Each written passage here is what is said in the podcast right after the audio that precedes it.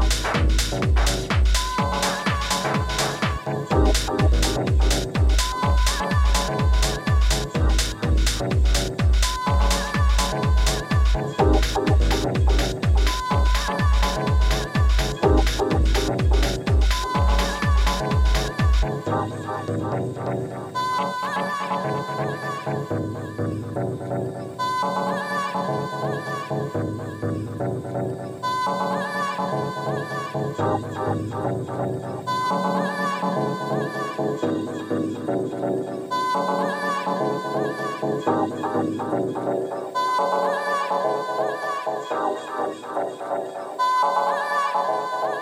you.